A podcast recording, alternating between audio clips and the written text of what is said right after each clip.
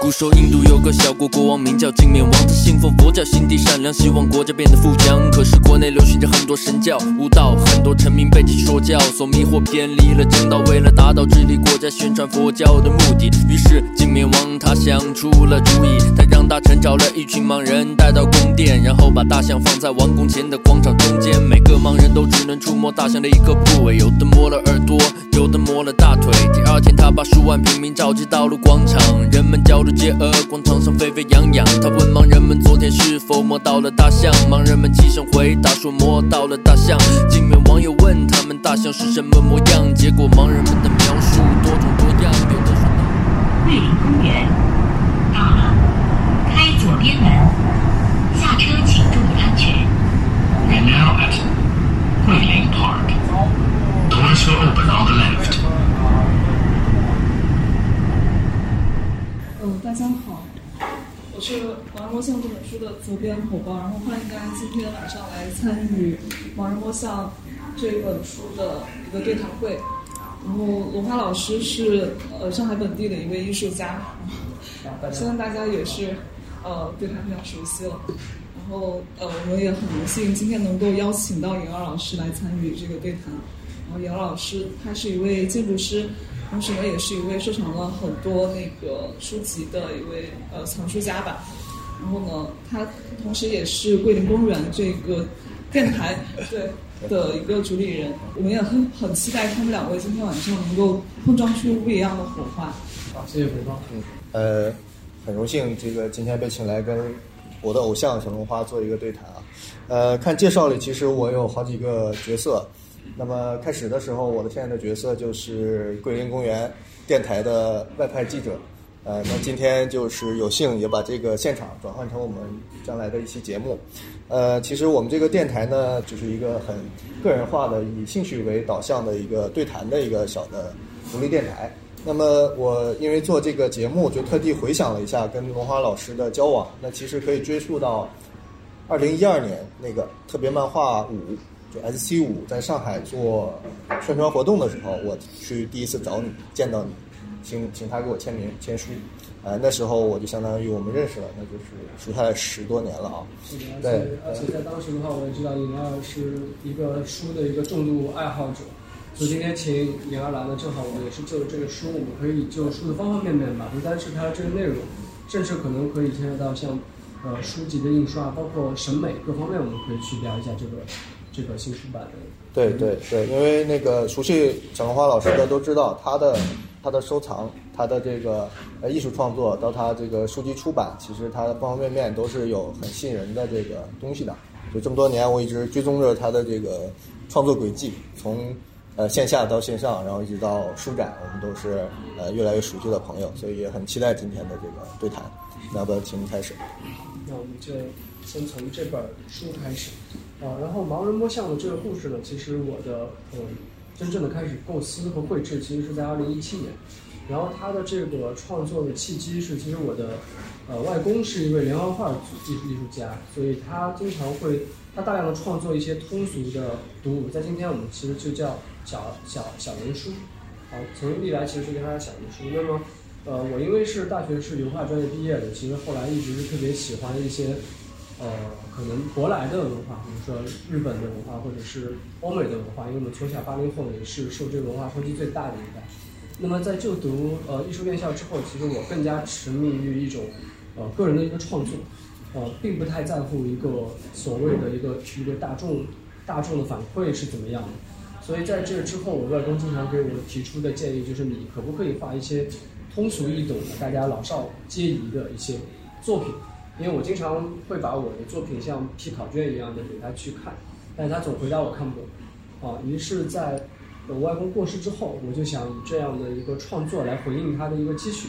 那么正好我觉得，呃，我也对中国的一些古籍开始感兴趣。其实之前还研究看了很多这个传统的一些，呃，中国的一些书籍。那么，嗯，我就会对这个盲人摸象这个故事非常的感兴趣，因为虽然是一个大家非常熟熟知的一个。呃，成语成语，但其实它的这个故事的内涵，经过我的这个挖掘以后，发现它其实出自一部经书。那么大家可以看到这个呃盲人摸象的这个画面，呃，我在这个读完这个经书之后，我也想，呃，大家对于古代的故事，好像往往都是画一个，呃，一个，呃，比如说男性啊，都是扎一个揪，然后穿一个坎肩儿。那我觉得可能又通读了一些历史之后，也发现其实以前人的造型也也并不是这样的，他们的生活到底是怎么样的？那我也想构建出一个既是古代的故事，但同时可以是一个和现在链接的，也很未来的一种视觉形式。比如当时我就呃很喜欢的呃就是德国的一九三一九三零年代，它诞生在一九呃它是在一九一几年诞生的，它叫包豪斯。然后我就对他的这个呃艺术语言和他的追求开始非常的着迷，于是我就开始在构思这个故事的同时，着手想要找到这一种创作的语言。所以大家可以看到，这个盲人摸象的视觉，并不是一个大家平时好像好像呃看到过样子，它也不像古代的，好像又有点未来。对，所以它是一个非常呃模棱两可的一个一个状态。那么在这个故事的创作之初，大家可以看到左边有两盒象棋。我我突然发现，呃，象棋的，呃，河的对岸的两边的这个“象”字它是不一样的，所以这个盲人摸象的“象”，我突然觉得这个“象”里面有一些奥秘。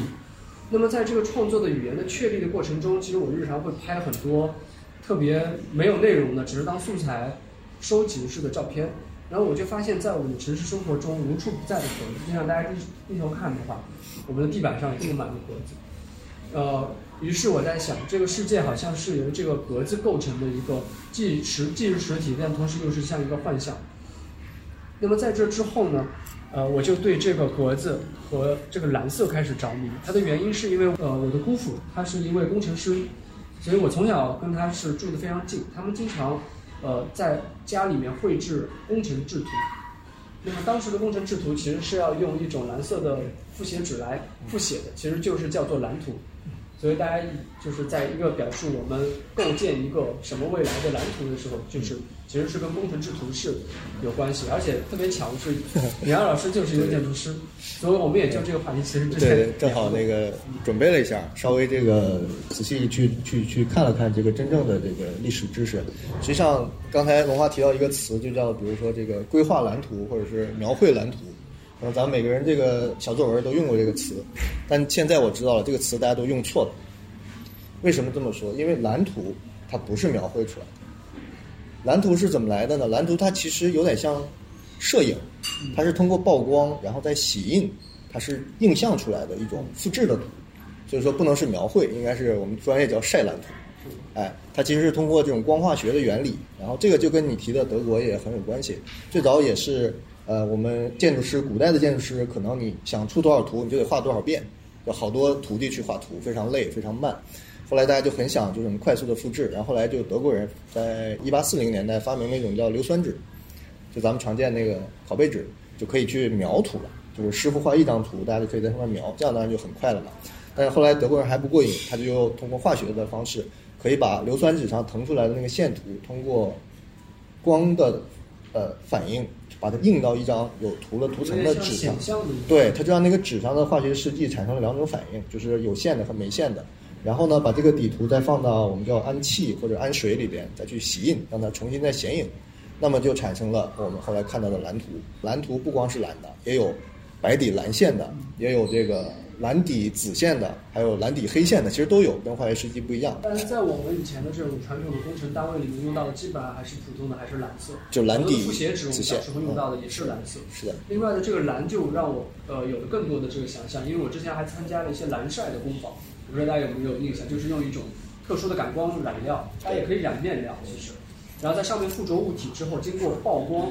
附着的部分就是留有原来的影像，边上全会是蓝色的。所以这个蓝色的一种显影，包括大家看还有照相机，如果以前是用胶卷相机的话，其实你用冲印其实也用到一样光，所以它都有一种慢慢的显像的一个意思。因为显像的这个感觉，我觉得让我产生了一种幻觉，我觉得可能是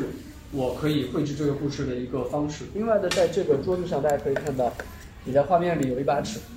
我当时因为要画这个蓝图，于是我就去收藏了各种各样的尺，有曲尺，有各种各样奇奇怪怪的，甚至还有一些，呃，专门跑到福州路买了很多，呃，怎么样滞销的一些奇怪的纸，那些可能真是工程制图的东西。那最后我就发现了有一把尺，让我决定我要把这个故事给画出来，就是这把尺。对，大家看这个造型就是一头大象，而且更巧妙的是，它的这个品牌竟然是我们小时候经常常见的叫蝴蝶牌。对，就是说这个故事和这个故事的梗是非常有关系的，呃，所以这边可以大家看到我在视觉上做的一些实验，于是我就开始用蓝图的方式打格子，呃，在小的时候其实我的数学是非常糟糕的，但是我的几何，呃，可能比比代数要强得多。那么，呃，我想用这个格子来给自己一个限制，因为盲人摸象，最后我在经书中发现，它是在讨论一个有限和无限的一个关系。于是我在想，那在这个创作的过程中，我想给自己一个很强的限制，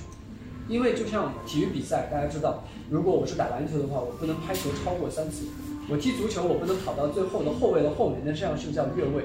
于是就是因为有这些规则，所以也给到这些竞技运动也好，或给到任何的一个呃一个一个领域一个自一种一种自由，因为是有规则。啊，所以这边的造型也并不是按照动画专业，大家知道应该是先要做角色设计，或者是一些场景的设计，或者是规划草图。但在这个过程中，我完全是即兴，就是说我打完格子以后，完全不设计这个这个造型是怎么样的，然后用尺子慢慢的推演出他们的一些关系。在这过程中有失误的地方，我就会把它擦拭掉，再反复的这个描绘。我觉得这种反复的描绘。让这个呃一些错误的线条留在这个画面，或者擦拭的线条留在这个画面上，也是我想表现这个故事的一个很有意思的一个表达的一个点。呃，我在画盲之摸象的时候，其实之前就是对包豪斯特别的感兴趣。那么在包豪斯一百周年的时候，我也真的就参与了这样的一个工作坊，因为这个奥斯卡施莱姆这位艺术家是在包豪斯中负责剧剧场的，所以我很有幸就是参与到了这个包豪斯之舞在。呃，在魏玛、在德绍都进行了一个表演。那么，在这个创呃，在这个过程中，其实每位参与者都会创作一个自己的一个一个造型，并且他们很讲究，你要用手自己把这个呃工具给制作出来。对于是，在玩耍中，你可以进行学习和创作。我觉得这是我受到一个非常大的一个呃一个影响。那么，在这之后，可以大家来看一下盲人摸象的故事的全貌。在很久很久以前。有一个国家叫做镜子国，镜子国的国王叫做镜面王，他召见了民众的武林。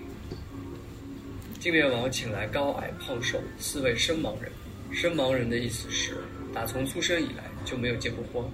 镜面王命侍从牵来一头大象，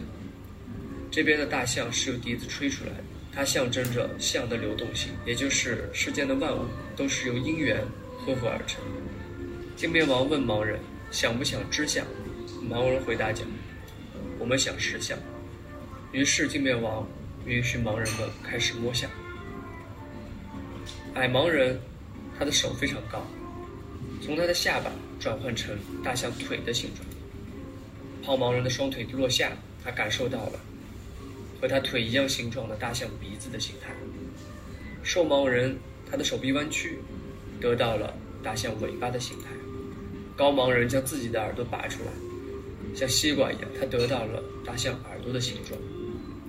这是他们通过触摸去感知了这头大象，并且告诉镜面王四个有限的答案。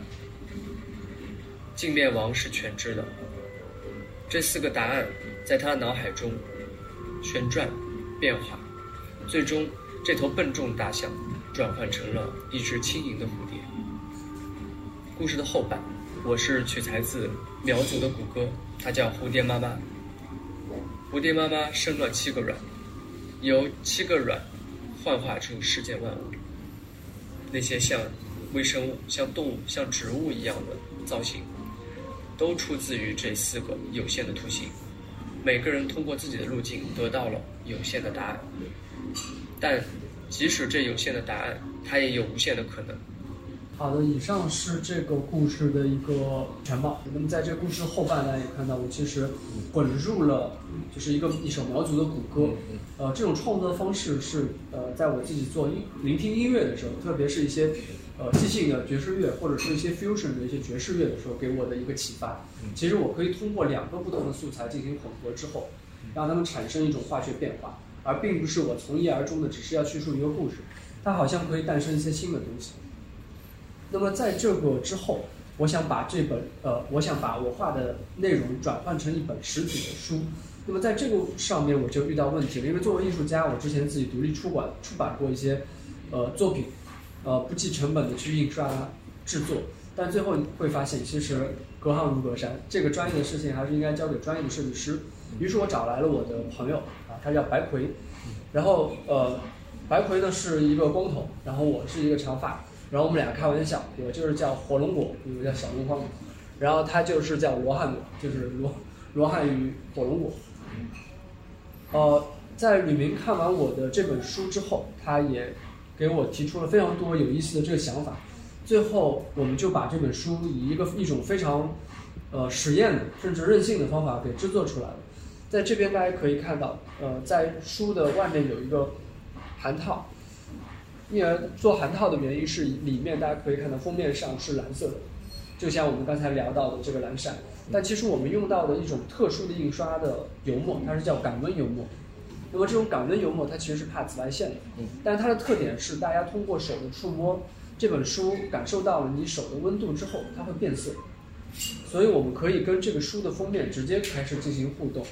但我觉得在这个设计的点上非常有意思的是，吕明他并不是一位特别怎么讲炫技的设计师，他觉得他的概念是我想让大家不是用看。而是因为盲人是用手去感知世界，所以他也希望每一位读者像盲人一样，先用触摸的这个方式来打开这本书。呃，另外呢，在设计上呢，呃，他也有一个巧思，把这个书的开本纸幅做成了黑胶的一个尺寸，于是大家可以像收纳黑胶碟一样去收纳这本书。另外，这样的尺寸呃尺寸也是最好的，可以还原。所有画面细节的一个尺寸。那么这边右下角大家可以看到，就是封面上用手摁过了大象的眼睛后出现的一个变色的一个效果。哦，那么这边呢是可能做书人会都比较比较熟悉的是后道工序，就会去到去到印厂。那么这边可以大家看到是在做呃这个呃感温油墨的这个尝试。呃，每一本书的封面当时都是要通过这个感光颜料用丝网的方式手工的来进行，呃，把它刮到这个封面上，然后进行晾干。所以这边是当时书出版后的一些细节，大家可以看到，就是吕明会对我画面中的这种反复擦拭的部分，包括线条的一些细节，甚至是一些颗粒，你手不不小心蹭到的这些痕迹都非常的在意。所以他要求是用到的纸张和印刷能够非常好的去对这个，呃，对这一点进行一个完全的复制，最后成书出来是这样。那么整本书其实最重要的还有就是这个蓝色，啊，我们对这个蓝色是有一个自己的一个一个标准。那么在这本书的最后，呃，我们想这本书是通过触摸来让大家进入。那么在最后呢，我们在讨论的主题是有限和无限。所以，我们在这个书的最后，用大家看到这里有点像丈八蛇矛，像一些兵器，但其实呢，在印刷的部分，这个是叫刀板。我们最后开了一些刀板，在书的最后，我们做了一些刀模。这些刀模可以让盲人得到的这四个答案从书上剥离下来，然后大家可以像积木一样拿着这些呃积木块，自己来创作一个自己心目中觉得的大象，或者是任何东西。啊，这是留给这个读者的一个互动的一个一个部分。那么，呃，在独立出版的呃部分呢，我我们也是有很多的体验，因为印刷厂，呃，我们为了要赶到赶在那个 ABC 书展去进行发布，在二零一九年，于是我们通过印厂非常急的赶制出了这笔这批书，也不是赶制，其实周期很长，但是大家知道这个书书的打磨过程是非常长的，所以最后这一部分是质量的检测。质检原来是由工人完成的，但这部分我们只能自己像像小作坊似的，我们自己来完成这部分。然后我自己呢还设计了一套胸针，然后用一种特别实验的方法，我把它这个金属的胸针做成了特别像水泥一样的一个质感。那么在这之后，就在二零一九年，我们参加了这个艺术书展，在书展上进行了发布，结果是成为了当年的一个爆款，对爆款。就是一个一个一个销售，让我们一下就非常有非常受到鼓舞，觉得呃自己用这么多的精力和成本做出来的书，结果是能够呃能够卖出去，让更多的读者能够拿到的。这是当时的一个记录的照片。那么书展还有一个好处呢，就是它会带着这，就是这边有很多的书商，也有很多国外的一些书商，他们会最后采购一些书带到世界各地。那么在这之后，大家这上面可以看到，这个书结果又去到了柏林的书展、英英国的书展、东京艺术书展，也在世界各地的书店都可以买到。那么这本书当年也获得了三六零的一个最佳设计。那么吕明也因此，一期最后和研书店他们就是合作，把吕明近期做的一些呃书籍都做了一个总结。当时是在书店里面做了他的一个个展。那么这个是就就是去年吧，我们三六零的这个第一百期的时候做的一个盲人摸象和一些第出版物的九十九期，九十九期，啊，第九十九期对吧？马上一百期的时候。对，它的概念也很有意思。这个封面全部都是白色的，然后有我呃妍儿也是有他的作品。那么我们都是以这个白色封面来进行一个自己 DIY 的一个一个创作。那么我觉得自己做书的乐趣就在于，一个是可以把自己想表达的内容传递出去，第二个就是可以让它去到更远的地方。那么这边呢也是非常有趣的是，呃，买完这本书的读者，一个是他们对于和封面进行的一些互动，那么右边也可以看到他们用后边的这些积木即兴的来进行拼贴的一些作品，都进行了一些收集。呃，那么种种的这些都是让我觉得非常的开心，呃，又做自己喜欢的事情，同时又能够分享给大家，大家又给了很多的好的这个反馈。在这之后，我们也尝试在 PSA 有受到欧阳一季老师的这个邀请，我们也是做了一场盲人摸象的工作坊。所以我会发现，除了书以外，其实它能够转换和变化的形式是很多样的。那正好也是跟这个主题的这个变换、幻化无穷是很接近。那这样的话，可以和更多的人去接触。嗯，在这之后，呃，我和设计师又开始玩起了一个游戏。因为做完盲人摸象以后，我们就对大象特别敏感，啊，所以我们就经常会拍，呃，日常中看到的大象。大家是不是觉得这些大象，啊，好些都非常的奇怪，啊，甚至还有他在动物园拍到的象粪，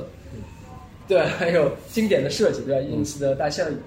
呃，还有用大象做成的篮子。最后会发现，在原来在我们的日常的身边有这么多的大象，藏在这个世界里面。对这个，我对盲人摸象这个故事也是一直有感触的，也是跟你那个感觉差不多，就是它作为一个象，跟这个趋向的象，在宗教层面或哲学层面是有其寓意的，有其指代的。对，然后我有一个创作就是围绕这个，就是叫藏象图。呃，相似的呢，可能我也用了蓝图跟制图的这个方式，当然我更倾向于工程跟模型，所以我是更空间化的。当然，我跟你的着眼点不不尽相同。像我想象的是一个大象形状的书屋，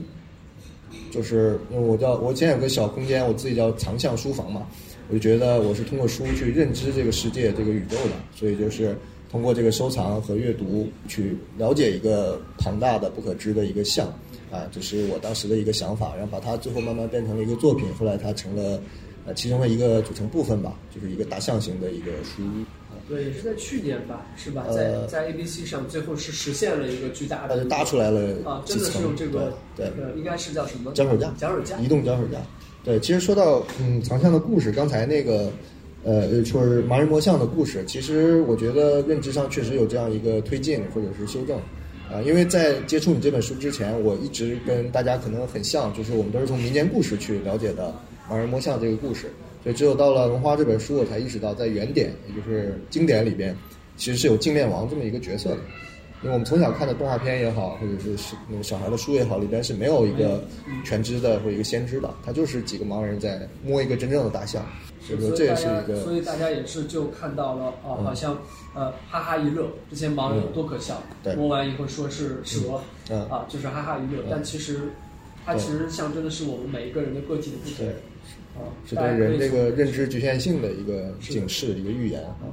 呃，在这个大象的游戏之后，我也是跟呃白葵玩起了一个游戏，就是我们俩都是特别也是游戏记忆带，所以我们会对这个一些老款的游戏八 bit 的或者更老、更原始的，像扫雷，就是在呃风在那个呃就是英就是呃 Windows 系统里面自带的一个小游戏。那么还有就是俄罗斯方块，据说是一个程序员非常无聊的时候自己解闷儿用的一个一个程序。那么我们就以这两个为主题，呃，互相创作漫画，然后互相给到对方看，然后我给一个，然后他反馈我一个。啊，比如说他这个把我的这个俄罗斯方块变成了一个特别立体的，然后在这个头，呃，它它的这个末端呢又是扫雷里边插的这个旗子，然后我我这边的俄罗在俄罗斯方块里面可以用放大镜看到里面有很多的这个细菌，甚至还有一些非常奇怪的板子，比如说在这个，呃，他给我这个的时候，我也是在这个俄罗斯方块里面做了一个做了一个扫雷，所以我们就以这个方式，甚至还有这样下来的这个俄罗斯方块，就直接下来就可以消掉。包括还有巨大的俄罗斯方块。那么这个游戏我们还是在继续。那么也是通过这本书的链接，呃，我觉得我跟设计师开始产生了一种玩耍的一种感觉。我们就有点像呃，或者像两个音乐人，我们现在组了一个乐队似的，我们就可以呃经常的去讨论，或者是给到对方一些创创意的点。好，那么在这个呃独立的版本出版之后，那么也很有幸，就是千云出版社就觉得呃对我的这本绘本非常感兴趣。呃，然后觉得和当时出版的其他的少儿类的这个绘本会不太一样，呃，然后将它进行了一个正式的一个一个出版。那么在这个正式出版的过程中，呃，我跟编辑伙伴和还设计还是由白克来负责，所以我们在这个过程中，呃，在谈是怎么样在这个正式的版本里面，呃，做一些改变，要跟我们之前独立的可以不一样。第二，在正式出版的这个过程中，敢问油墨这一项，因为高昂的成本，所以是没有被我们再考虑在内了。那么在这样的一个限制的，又是一层限制，因为在故事的创作之初，之初我打的那个格子是对自己的一个限制。那么在这个新的出版的过程中，成本啊各方面的出版的要求，它又是一层限制。那么这个时候，我跟吕文又在想，在这种限制下，我们怎么能够把这本书打磨到最好？那么这个是在呃出版前我们想到的一个方式，首先也是选择到了一款比较契合的纸。那么同时我们还尝试用一种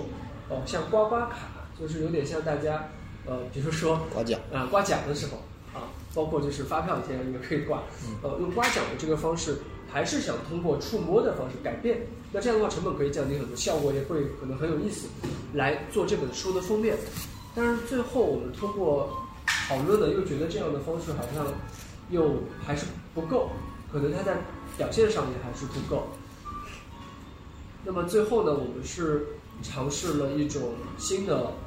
表现方式。右边这张图大家会发现，这个呃镜面王看到呃蝴就是大象变成蝴蝶的这个过程变得非常的奇怪。这个其实是在动画里面非常常见的一种表现手法，其实它叫山格动画。也就是说，我用一个山格板在它的这个表面进行移动的时候，你能够看到这只呃大象的四个就是四个答案慢慢的转化成蝴蝶的一个动态效果，所以它就变成了一个小的动画。这个就是在封面上可以大家可以看到的，其实是动画中的三帧不同的就关键帧的动画啊，所以封面移动的时候大家是可以看到这个动画。那么在这个呃这本书的。设计制作过程中呢，其实也并不是一帆风顺的，因为最初吕明选到了一种能够很好控制成本，又能够呃很好的展现故事内容的这种这个纸张，最后在印刷的过程中，呃，当时火爆他们去后呃去订印厂的时候，发现了很多的碎屑，一开始以为是灰尘或者是机器的问题，最后发现是纸张印刷上了油墨以后，它自然会掉墨，于是机器还要开始进行维修。这个是设计师在工厂的现场交接打电话的这个这个状态。那么最终呢，还是呃很好的又找到了一款可以代替的非常好的纸，啊，我们最后是能够顺利的把这个这本书给出出来。那么这边也有实体书，我觉得大家可以感受一下整个书的一个一个印刷和它的纸张。那么同样的，对于这本呃大众出版物来来讲。这本书的印刷的细节，包括这个蓝色，也同样还是我们最重要要去抓的一些点。那么那天在印厂，大家其实是焦头烂额的，呃，但是第二天去印厂的时候，设计师路过了这样的一个场景，他看他还拍给我看，他说：“龙花，你看，我看到了一个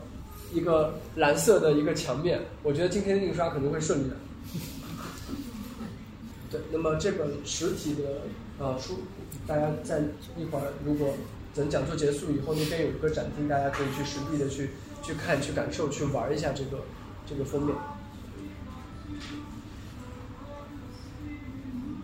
好，那在这本书呃出版之后呢，因为我平时也做很多的装置和雕塑，那我也在想，呃，把其中的一些角色自己做出来啊。那么也是去到了木工坊，因为我其实是不会木工的啊，但是我是完全都是自学。然后我的呃做木工的这个目标就是我我如果做十年的木雕，我也不要太进步，我就想保持一个特别特别粗糙的一个一个一个状态，用自己。呃，身身着的这种手法，可以把想象的这个东西给表现出来就可以了。那么这个是呃，也是上两个月吧，我们在那个多伦美术馆的一个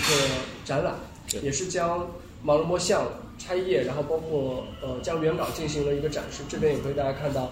雕塑，雕塑也是在展厅已经布置好了，一会儿大家也可以去去看一下。那么除此之外，其实我做了大量的其他的出版物，那么也是。在展览的现场，汇总一起做了展览。银二的桂林公园也在当时参加了。对，当时我们是相邻的展位。对对对。啊，然后大家都把最这几年做的一些相关的出版物进行了一些展示。对。相当于你比我们进了一步，我们当时还是以出版物本身的形式，就相当于放在桌子上供大家翻阅的。对，然后龙花我们看起来已经是往前走了一大步，就是他把他这个书拆解开了。变成了一个墙面的半装置的东西，而尤其是他做了这些雕塑之后，让我们觉得很很惊艳。虽然我们一向知道文化手工很强，他的工作室就是上海的五 A 级景区，然后艺术家来了上海都要去参观的，就很多这种好玩的东西。但是他把书里的一些角色变成了立体的雕塑式的，我觉得是挺大的一个启发。包括后面我们近期在武汉做的新的展览，我们也呃吸吸取这个思路吧，就是也把一些跟书有关的元素转换成了一些装置。我觉得这个和空间去对话，然后再把书的内容去做一个牵引和关联，我觉得是个挺好的策略。是的，是的。而且，其实对于我个人而言，在创作上面，其实书并不是唯一载体。而且我刚才也给大家看到，我是第一本绘本作品。其实我并不是一个绘本作者，而且在绘制这个绘本的时候，我并没有考虑到儿童。其实我是希望这个故事谁都能读啊，不管你是什么样的年龄，我都希望能够传递一个信息。那么。呃，对，在创作手法上，我的嗯感触就是，其实不同的你自己个人不同的想法，其实是可以通过各种各样不同的手段去表现，啊，应该是一个非常自由的一个事情。那么在这个作品，呃，在这个最后呢，呃，在在夏天啊，刚刚过去的这个夏天，我突然也看到了一位，也也看到了一只蝴蝶。好，那么在这个。呃，后续呢，我也是做一个给大家做一个介绍，就是我的另一个绘本作品，呃，这是在绘制中，它是叫《夸父逐日》，啊，这是中间单帧的一张画面，然后大家也可以看到，其实我是用到了一个三维的方式来绘制这个夸父，因为在我的想象中，呃，呃，夸父他的这个意识就怎么讲，他的给我的一个冲击力，我觉得要用一个三维渲染的方式去。把它给很好的一个做一个呈现，但我是不会三维的，我不会三维软件，就像我不会木雕一样。那最后我就会发现，在新的 Windows 十吧，嗯，是到十了吗？到了，到了。啊，在 Win 十的系统里面，它带有一个叫立体绘画的一个自带的软件，这个软件很小，然后它的方法非常傻瓜，就是我画一笔以后，它自然生成一个立体块，然后我就可以脱离这个立体块，于是我就用这个立体块去生成我的造型。也就是说，这些造型在整个空间里面，其实你换一个角度看，它都不成立，它变成了一些在空间里面乱七八糟的一些一些几何块。当然，它在某一个角度下，它是非常的，呃，是符合一个造型规律。那我觉得这种动态的这种就打破立体关系的这个方式，是我觉得非常有趣的。另外的，在渲染上面，我当然也请到了一位朋友，他是一个做三维渲染的。我说我特别想要一个石头的一个一个质感，因为我很想要表现在不同季节下阳光照耀的一个一个感觉。因为最后跨幅逐日，我也是做了很多的这个资料的收集整理整理。其实发现这个故事其实也不简单，虽然都是出自于《山海经》，但是我觉得它跟农它跟于它跟农耕是脱离不了关系的。它跟天文，大家对于太阳和一天七这个数字。都脱离不了关系，而且在这个故事里面，我更多的语言其实来自于玛雅，我始终觉得我们跟美洲有很很深的这个联系，因为美洲在阿兹特克文明里的金字塔，一到雨季的时候，太阳打在金字塔的那个楼梯的侧面，你就可以看到一条蛇，然后那就叫做雨蛇，然后这个时候大家就可以去参加那个疯狂的庆典，然后在这之后大家就可以耕种耕种了。然后看过在马丘比丘上的古代的天象仪，更加的匪夷所思。你可以看到，在天象仪的它的古代的天象仪是两块巨大的石头，中间有一条缝，上面还绑着一个石块。那么这时候酋长，当然也是国王，他是特别能够解读天象，他就呃看到地上又有一个隆起的石头，这个太阳晒到那个石块会在那个隆起的石头的某一个位置停住，然后他就会宣布我们开始耕种了。然后我才了解到，原来美洲，呃，和我们的关系是那么的紧密。我们的土豆、辣椒，甚至玉米，这么多的粮食也是出自于那里。最后，我再看到我们自己的这个古代的文明，包括包括商代的青铜器，包括就是呃很多的造像吧。我觉得包括我们很多人的长相，我觉得甚至都和美洲有很多的联系。虽然我没有做过这种真实的航海，但是我始终觉得是有联系的。而且对太阳的这种想象，我觉得用这个语言是非常的。呃，用他们的文明来表现是非常的好的，但是我也没有完全的用他们的，只是用他们的符号而已，我又把他们做了一些肢解。呃，那么这个故事也会在呃，已经很早就完成，其实完成到现在也已经快两年了，也是在跟李明不断的去打磨。那么我最后也是想会请到像呃，北京有一家非常酷的书店，推荐大家叫 Post Post。啊，有有有到北京的朋友千万不要错过，这也是一个北京的五 A 级景区。那么 Post Post 的主理人老肖，他是研究图像学的。嗯。那么我也请老肖来根据我的这个画面来给到一段文字。最后老肖给到我的东西让我非常的惊讶。这个这个就卖个关子啊，就等这个书到时正式出版了以后，也希望大家大家支持，可以去可以可以看看到底说了什么样的一个故事。对那么除此之外呢？呃，我跟千源出版社还有一个很长的项目，宝宝我们已经是几年了，啊，我已经我们已经是从呃，就是这是邀请我来绘制这本书开始，已经到现在其实已经三年了，但并不是因为这个工期是因为疫情的关系或者怎么样拖延了，而是这个故事太长了。那么这个故事其实源于二零二零年，由音乐人小何发起的一个巡谣的项目。那么最早是叫胡同巡谣，是在北京发起的，当时是想。呃，找到北京胡同里失散的童谣，那么他的这个工作方式非常有趣，就是去到实地，然后采访了一些老人，呃，然后问问他们小时候你听过什么样的童谣，甚至是一些中年人。那么他想用这种呃实地考察的方式，挖掘一些已经被遗失的、被大家遗忘的童谣。那么呃，而且这个项目最有意思的点，它并不是一个简单的所谓大家会做很多民间修复或者民间。艺术活化的事情，而是小何的目标是说，他制造一个通道，让年轻人、小孩儿、老人可以互相的交流沟通，同时音乐是可以搭建出这样一个桥梁的。那么最后采集到的这个歌是不是变成唱片，是不是一首完整的歌，甚至在他的这个项目里也并不是最重要的。他是想将一个过去的声音，一个非常好的声音，在这个现在这个时代，由现代的人用现代的方式。演绎出来，让它的回声可以荡漾的更远，所以我觉得这个，呃，他的这个着眼点，我一下就能够 get 到，我就非常呃有幸能够参与到他的这个项目中。那么在这个上海的巡游的过程中，为什么做了三年呢？是因为整个的项目我没有我没有参加，他们正式开始的时候是在二零二零年，那么这个项目整个就是在疫情的过程中，他们去到公园戴着口罩去采集的，那么去到了各种公园，去到了桂林公园。啊，也去到了像他们跑遍了上海所有的公园。那么听完这些录音，我这个录音的时长，我觉得可能大家真的听的话，最起码你需要一个月的时间去听他们采集的这个原始的录音。那么同同时牵扯出来的各种线索，包括各种各样的故事太多了。那么同时，我用一个什么样的方式去表达这个故事，是我一直最在最在乎的。因为在毛人摸象也好，或者是在泡芙逐日里也好。我用什么方式去说故事？这个始终是我最，呃，花最多时间和精力。其实真的绘制是非常快。那么，这里也是卖一个关子，到时这本书问问世的时候，可能也会让大家，大家可能，呃，我希望大家是拿到手是非常的迷茫。不知道是一个什么样的一个东西。那么这是其中的一些一些视觉，因为大家也可以看到我买了一些八十年代的玩具盒，用它来拼凑出其中的一些，像这个是一个人小猴的肖像。那么这种方式，大家会发现有点像电子游戏中的八 bit 的一些数字化的产品，但是这个又是一个积木，所以我觉得我也想找到一种语言，同样对应童谣，它是一个来自过去的一个精精华的东西，但它同时在现在又是成立的，它甚至在未来也会觉得大家嗯这个视觉可能不过时，我想追求到一个这样的一种一种一种独特的语言，所以呃也是花了很多时间。那么在整个的过程中也是非常感谢今天在场的这位啊叫格里董啊，在上海如果做漫步的呃朋友肯定肯定不陌生。那么格里董我们俩也是都是土著上海，所以经常喜欢在外边散步，尤其疫情啊，我们都能散步散到膝盖有点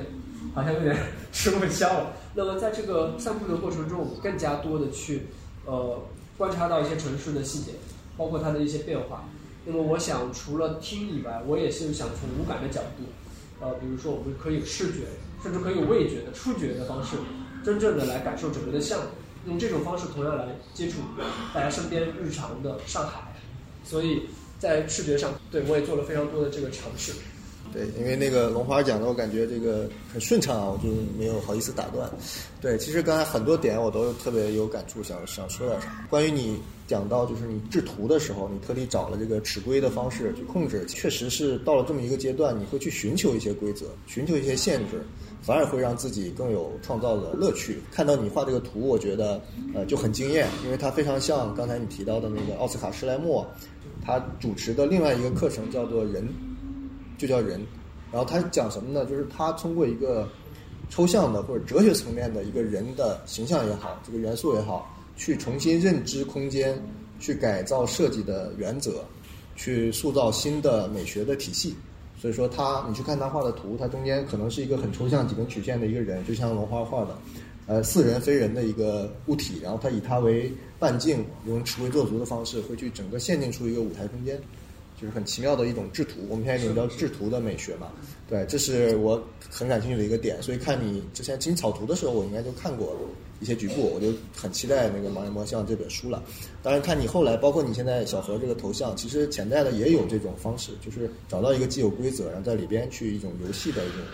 是的，是的，我觉得就是包豪斯的核心就是在玩耍中学习。另外呢，史莱姆其实我当时去到了德国，也有一个非常大的感触，就是我非常喜欢它的有一个叫三木芭蕾，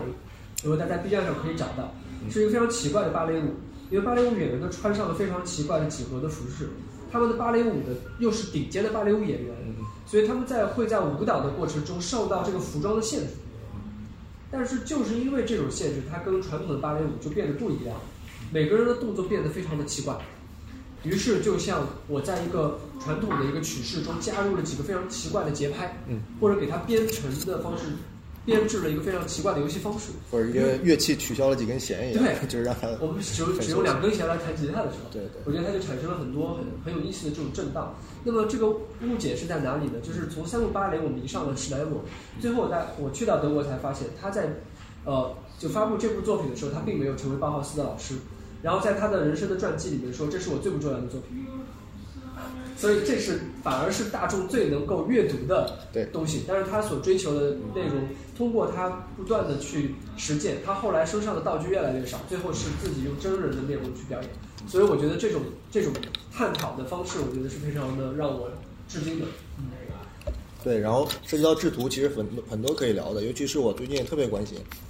除了那个我们专业的工程制图，就是蓝图这些东西，我最近还在研究这个罪案现场的这个制图。呃，罪案发生了以后，以前的公安局的照片没有那么完善啊，那个干警要去画图的，哪里是发生案件了，它是一个过程。第一步在哪里？第二步在哪里？它会有痕迹、痕迹学啊什么。这个图也非常有意思，我推荐你去关注一下。还有一个就是我新发现，就是服装裁剪的制图。就是以前老的时候，可能大家年纪轻都没见过，我们小的时候。那种衣服都是叫裁剪师傅裁出来的，没有这种成衣的，都是你去量，量好了一周以后、两周以后给你裁一个衣服。他们也不是凭空做出来的，他们有一种图样。我最近才发现，就是巨大一张纸，然后上面有一个，比如一个中山装，会拆解成几块，然后在图纸上有个图形。它有意思在于，它这张纸它要给不同身材的人用，所以它不是一个图，它是比如一米七的有一根线，一米七五的有一根线，一米八的又有一根线，所以它就变成很多身材的人是叠加的放在这个图上，然后遇到什么身材的人来就拿着那个去猜，是，而且很好玩的而且如。果大家特别感兴趣的话，其实上海是以前嗯呃全国或者全世界来讲裁缝最多的地方。所以以前人穿的都是定制服装，都是高定服饰。所以这个如果大家对上海的历史感兴趣，可以可以，我相信可以找到非常多的这个、这个知识。那么呃，也是从这个作品发散出来，就是呃桂林公园好玩的就点就在这里。如果大家有兴趣，可以订阅他们的呃电台的公众号啊，有非常多发散的内容。是是，然后那个啊，这点其实还可以说的，就是回到核心，就是其实你拿那个模板也好，或者是打格子在这上面制图也好，其实潜在的里边是有一个我的理解啊，是有一个很古典的一个学派在里边的，就叫尺规作图。尺规作图就是我们初中的时候学过吧？你应该也学过啊。呃，我们初中的时候叫海龟作图。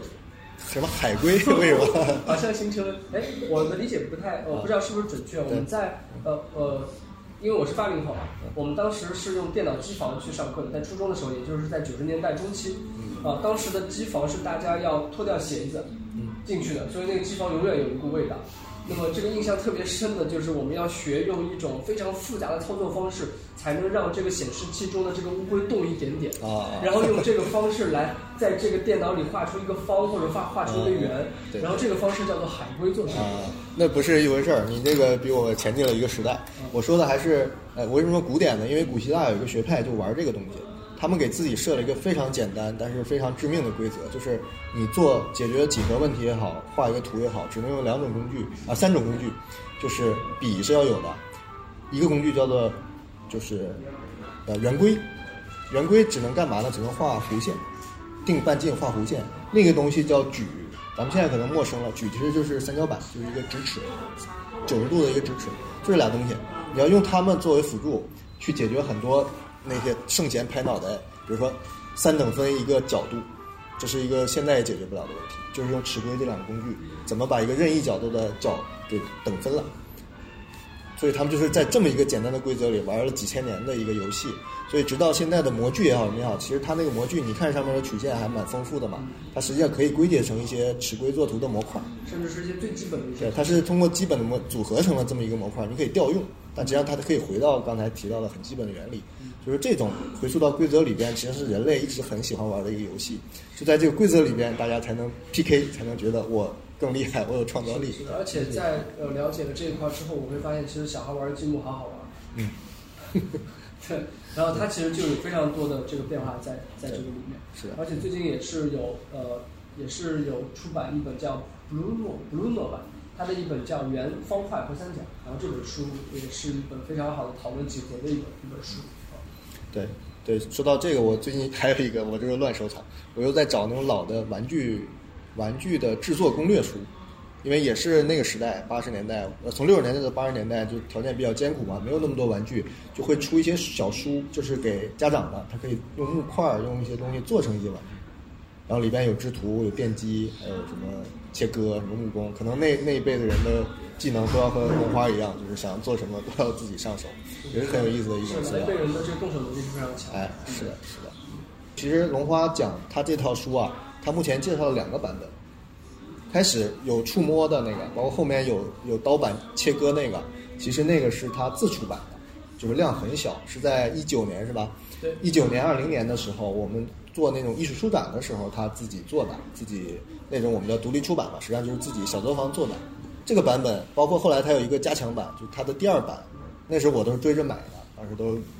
站在前面等签名了，那特别令人追捧这套书，所以就是上市就消就消失了。所以现在大家能拿到的就是有幸是这种公共出版了，量相对大一点，就还能传播到，还来得及传播到大家手上。所以其实是有两个版本因。为这个书其实是怎么讲，也是杯水车薪嘛。因为它的制作，如果你有你一个人去完成的话，其实是哦，或我跟李明两个人去推磨，包括自己呃投入去去出版是非常难的。那么在两个版本的这个对比中呢，我们也是参考了，比如像李二是藏藏家，然后会给到我们很多建议，就是说你在做两个呃再出版的时候，你要跟第一版不一样。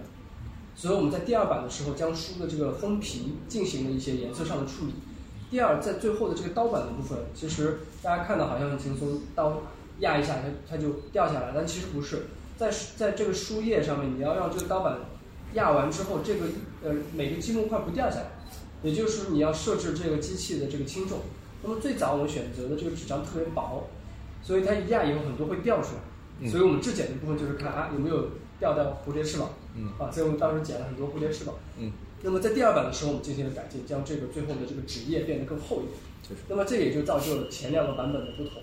那么如果大家在网上能够找到呃第一个版本的话，第一个版本还是带限量的编号，而第二个版本其实就不带限量的这个编号。但量也不多是吧？对，我们也可以聊聊，因为灵儿是藏书人嘛。其实，呃，书实体书，我相信大家到到哪个书店，其实还是比较喜欢实体书的。那么，其实实体书在收藏上面，其实是有非常多有意思的点的。嗯，就比如说像这一版的出版物，大家一般如果收藏的话，会看几版几刷，对，会看出版社。如果买书的话，会看作者是谁，甚至会看设计师设计师是谁对。对，它其实里面有非常多的是呃。潜门道？潜规则门道啊，门道。那这个这个部分就也是非常专业的，可以由他来更多的给大家呃普及一些这，不能个书籍呃，就不能说专业，不能说专业，只能说就是跟着别人学会了一些这个怪癖。那其实可以给大家稍微这个说说我的角度的理解吧。其实，呃，藏书啊，这个呃我们首先定性成怪癖，因为很多像到我这个程度的藏书，它就不是为了看了，就是为了拥有这么一个物品。啊，当然它本身是有价值的，我当然是认认同的啊，当然这么说。呃，在这个前提下，我觉得藏书跟收藏很多东西其实大同小异，大家最终追求的是这个稀缺性、独特性。然后，如果你再附加很独特的个人情感，或者甚至民族情感，或者这种独特的历史故事在上面，那就更好了。就基本是这些方面去加强它。那具体操作上，我觉得我路上也总结了一下，我觉得可操作的或者大家呃比较容易掌握的几个方面嘛，一个就是你提到的版本。啊，版本后来其实我在以前讲藏书的节目的时候，我倒反省了一下，其实版本这个事情，就我来理解，其实现在有点本末倒置了。为什么呢？因为就我理解，版本我们追求一版一印，它就是好的。那前提是那是古代出版，就是我们是用木刻版，甚至是石头雕版。那当然是越先印的越清楚，那个石头越完好吧。你印到后面可能有个字就已经压得模糊不清了，对吧？那墨或者工人懒了，做的就差了。所以肯定是越前面的版本，越前面的编号是越好的。但是这个作为一个惯性流传到当代出版呢，其实我觉得是反过来的。实际上很多时候你修订版或者是再版，它会像你说的是修正一些失误，或者是更定一些东西啊。程中，机器也跑了一千册以后，它可能这个机器的状态是最好的。哎，所以如果大家能够大量的去比较已经印刷完了大量的图书，其实你对比的话，其实印到中间的这个部分其实是最好的。对对对，呃，但是人类都是这样的嘛，不光认知有有有这个局限性，它认知还有惯性。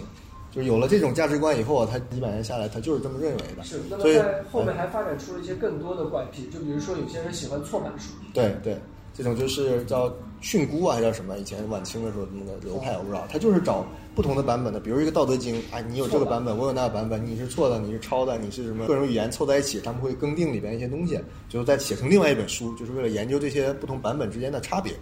对，这就造成了另外一种趣味了，就是如果你拥有一个很稀缺的，不管是错的还是怎么样，但是你很独特的一个版本，也就会我很 虚荣，我很厉害，就是有这么一个，大的一个价值。书当中间没有拆开。呃，对对对，现在也这个公共出版现呃公开出版现在也有这种毛边本嘛，也流行起来了，就是沾了一点藏书癖的这种怪趣味啊。是但是大家就是这个适量这个选取吧，这是一个很主观的一个标准啊。当然，我其实龙花的书我是很建议从第一版买到现在的，因为我就是这么做的啊，因为它确实每个版本都在用心，都有它的不一样的地方啊。呃，第二个就是这个这个怎么说这个品相。品相呢，就是说，你看一般的书或者用来每天就随手翻的，最后不用管它这个到底怎么样的，这种书是无所谓的。我自己也有很多这样的书，就是每天读的，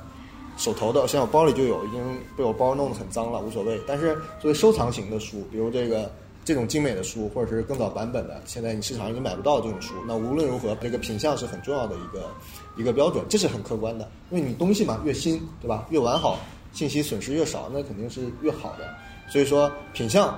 在书这方面，这个龙华的书就是一个妥妥的实力。就是这本书，如果今天就是现场买，你就能买到很新的品相的。因为我也试过去网购的一些，就是经常被快递摔一下呀，或者不小心被那个哪碰一下呀，就非常容易会有有损伤。这种对这种精美的设计很用心的书来说是极大的损失。所以说，呃，品相也是要强调的一方面。呃，第三一块就是涉及到个人化的一些情感经历方面的。所以说我他为什么老早就认识我？因为老早他出那种小漫画啊、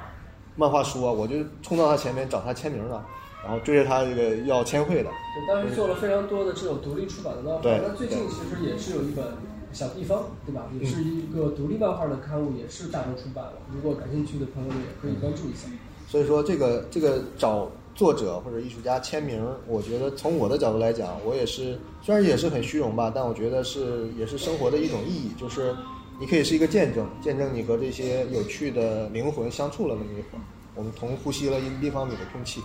对吧？这个我觉得就是值得的。然后后来我又想，还有另一种情况呢，我还会去收那种不在没有直接接触的或者已经去世的作者的签名的东西啊，或者签绘的东西。这个是为什么呢？我后来想想，可能嗯还得找个理由，就是比较迷信了。就是我认为书写、文字或者是绘画，它这个背后其实是能传递能量和这个一些震动的。就是你看到它，包括我看到黑泽明的亲笔的毛笔字那种汉字签名的时候，就确实是心头一震，啊，跟他用英文签的就是不一样，这种力量感。所以说，我觉得这也是另一种意义，但那是另外一个故事了啊。所以，我觉得今天这个这个场合，从这三个方面来讲，我觉得就是一个得天独厚的机遇，大家不要错过这个一会儿活动后的签售，你可以从三方面获得你的满足。好，谢谢。好的，那我们今天的这个分享的部分就就到这里。呃，接下来有一个提问的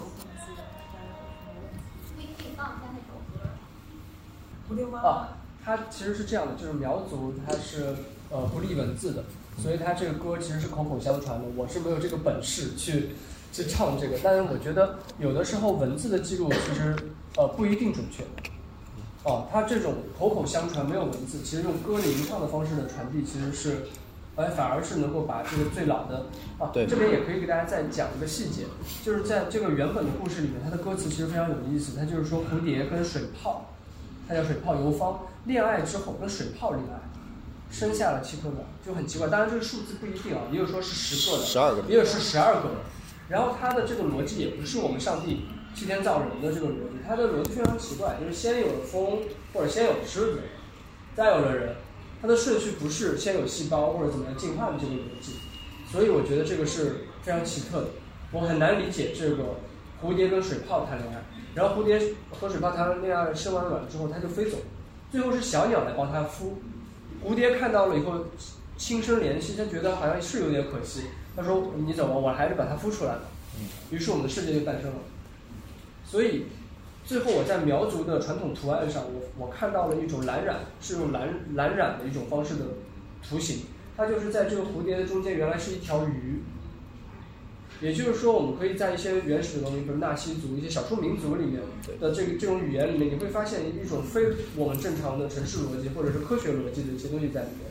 因为所有的动物在他们的心目中其实是有一个意象，甚至是有个意义。但这个意义并不是一成不变的，它会随着时代不断的融合更迭，甚至它会变化。那看到这个图图像，我就知道为什么蝴蝶会跟水泡谈恋爱。所以我能说的是这这个点，我没有办法重复那首歌。对，其实我很好奇的是，你肯定听过这首歌，啊但是你没有一个什么录音的版本。对对对，没有没有没有。是你在脑子里面对对对。是的。因为其实啊、我也在云南待过一段时间，所以就是特别了解那种少数民族没有文字的那个。但是正因为他们没有文字，所以那些东西其实流传的更更远。是。就是因为因为他没有受到文字的一个限制，是嗯所以它也就是说，其实有很多这种代代相传的东西，然后可能能够追溯回去的历史会会更长远。是的，是的，而且就是作为传递的媒介，比如说文字啊、语言啊，甚至是音乐，其实是非常有趣的，因为它会随着不同的地域，它会有产生巨大的变化。嗯。哦，所以当时我跟小何讨论，比如说我就跨副主任跟他讨论一些文明，比如说有些文明达到了某种高度，嗯，我觉得他的总结是给我非常大的启发的。他说没有哪个文明是宣传的那么厉害，他说都是你在看到一个非常厉害的文明的时候，你看看它的周边是什么。它是一种因缘，慢慢的聚合到那里，推起了一个高高坡。而它这个里面其实是综合的，并不只是它一家，就像一个花盆一样，它正好来了这个种子，它就生长出这个东西了。它的土壤都合适，他说有很强的这种随机性，所以对，这个就我觉得也能回到就是，呃，人类喜欢就是遵从一些规则这个本性上来，因为你并不能保证代代相传都是准确的，尤其是立了文字以后，被修改、被篡改、被是逆转的可能性就更多。是是文字的所以说你说的音乐也好，甚至说图像，我很有感触的就是你说的苗族的服饰上的图案。实际上，他们祖祖辈辈传下来的一些图案，呃，阿成有一本书啊、他就是有一大的篇章，就是引用这个苗族的服饰上的那些图案，它和咱们现在良渚挖掘出的那些上古的古玉上的一些图案、一些天级的一些信息是有完整的对应的。所以说，这些苗族的人，我相信他不知道他妈妈或者他外婆传给他的这是个啥，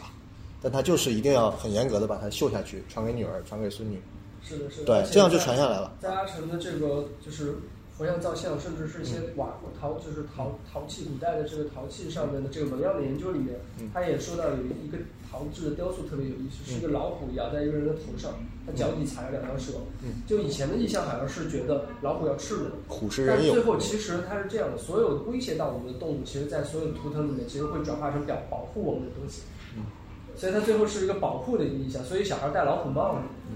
而且也我也看过一些山东的村庄，它原来是比如说是一个虎图腾的村庄，但是考据完了以后发现它更早的时候其实是狼图腾，只是虎图腾的人把他们赶走了之后，又进行了融合，它又变成了别的东西。所以我就会发现很多东西它其实都动态的，随着你的研究和发现，它都会在意义上会发现一个改变。包括恐龙是个羽毛，那我觉得人其实是故故事的动物，我们都爱听故事。我觉得更重要的是你讲一个什么样的故事，你能不能讲出一个有魅力的、有想象力的、能够更多流通的故事来？对，这个讲座之前对于绘本的认知更多的是我们传统意义上的一些，包括受众的那个年龄段。所以今天两位老师的分享也让我们觉得，这个就像那个，嗯，之前日本有位图画书作家讲的，嗯，绘本是给零到九十九岁这个读者看的。所以，但是我还是很好奇，就是因为我们这本绘本其实，呃，在成现在的这个版本之前，它是有另外的这个版本的，而且它已经是好几年了。然后我刚才看到那个图片里面，那个工作坊里面也是有很多儿童的，就是我很好奇，就是儿童在看了这个绘本以后，它是一个什么样的一个反馈的一个阅读体验？嗯，我觉得这个火爆可以再聊聊吧，因为火爆太了解这个了。好，就是呃，其实，在回答这个问题之前，然后我也是想，呃，就提出一下我们这一版上它对于儿童性的一个呃改进吧。就是其实大家在看那个出版物的时候，能够很明显的能发现，就是我们在童书阅读的时候，它的那个文字是要比呃成人阅读要更大的，是因为国家其实是有一个规定的。其实我们在呃做这一版的改进的时候，也是考虑到了一个儿童阅读的呃一个方便性吧、便捷性，所以我们在请白皮设计的时候是有意把那个文字相对调大的。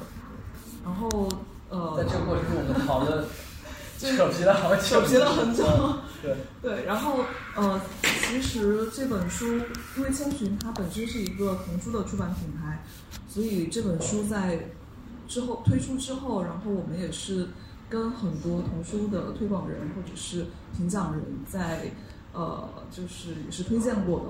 但是它的评价就很两极。因为本来这一个故事它的哲学性，然后它的复杂性就已经有一个高度了，所以其实有一些呃推广人他在读了之后，他会觉得说这个故事可能儿童看不懂。然后，但是之前是请到那个费佳老师，他也是一个很有名的那个童书编辑，很资深的一个童书编辑。然后他在看完这本书之后，他就觉得这个书就其实儿童是完全可以阅读的。但是现在我们很多大人都是把儿童想得太低了。就这个书，如果呃一个成年人他能够就是在看懂这个故事之后，他能够跟他的孩子分享，然后读他在这个故事里读到的一些不同的观点，然后跟他的孩子一起去碰撞，其实是对孩子的一个艺术性，他的一个思想性是一个很大的启发。只是很多成年人他不愿意去做这一件事，他只是自己翻了之后，他说啊这个故事我看不懂，或者是我的孩子可能会看不懂，他就把孩子的这个可能性给拒绝了。但是我们后来是在那个上海也是有一个儿童书店，请到那个小龙花老师去给孩子和家长一起做了一个工作坊。对我的体验就是跟我预料的差不多吧，就是其实你是需要去好好的讲这个故事，也就是说你要耐下心来来看，哦，然后并不存在一个这个障碍，就跟我预料的一样，其实并不是说小孩看完了以后看看不懂，其实不存在这个这个。对，因为我小孩刚正好是看绘本的年龄嘛，或者玩积木的年龄，我是深刻的觉得，就是儿童啊，他们这个年龄对抽象的东西，或者对那种很灵光一现的东西，他其实理解力是很天然的，其实是他是没有障碍，他甚至搭出很多积木，我都看。不出是什么，但是他会想象出它是什么，就跟龙华那画儿挺像。他说他是个瘦子，他是个胖子，对，还有很多莫名其妙的东西，小孩会觉得很有趣。哎，包括你说的那个三木芭蕾，就是那个那个史莱默的那个代表作，我小孩最喜欢看的就是这个视频，反复的看，还是在他三四岁的时候，他就觉得非常有趣。那些理论的东西什么东西，他可能完全不去理解，他就觉得很有趣。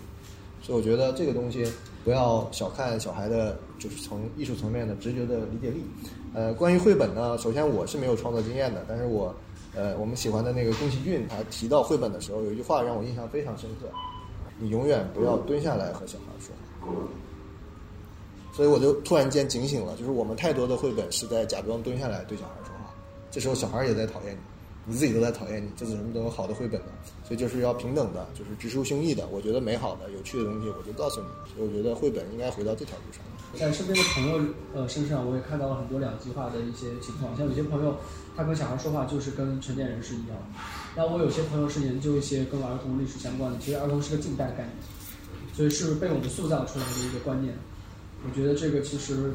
孩子的理解力是大家不要去低估的啊。就比如说我在研究这个经典的里面，他就讲到，比如说有一种叫知和识，它就是两个层面。另外呢有个东西叫知识障。知识障就是说我不是越读书我越聪明，有些人是书呆子，为什么会成为书呆子呢？就是因为知识反而成为了你的障碍。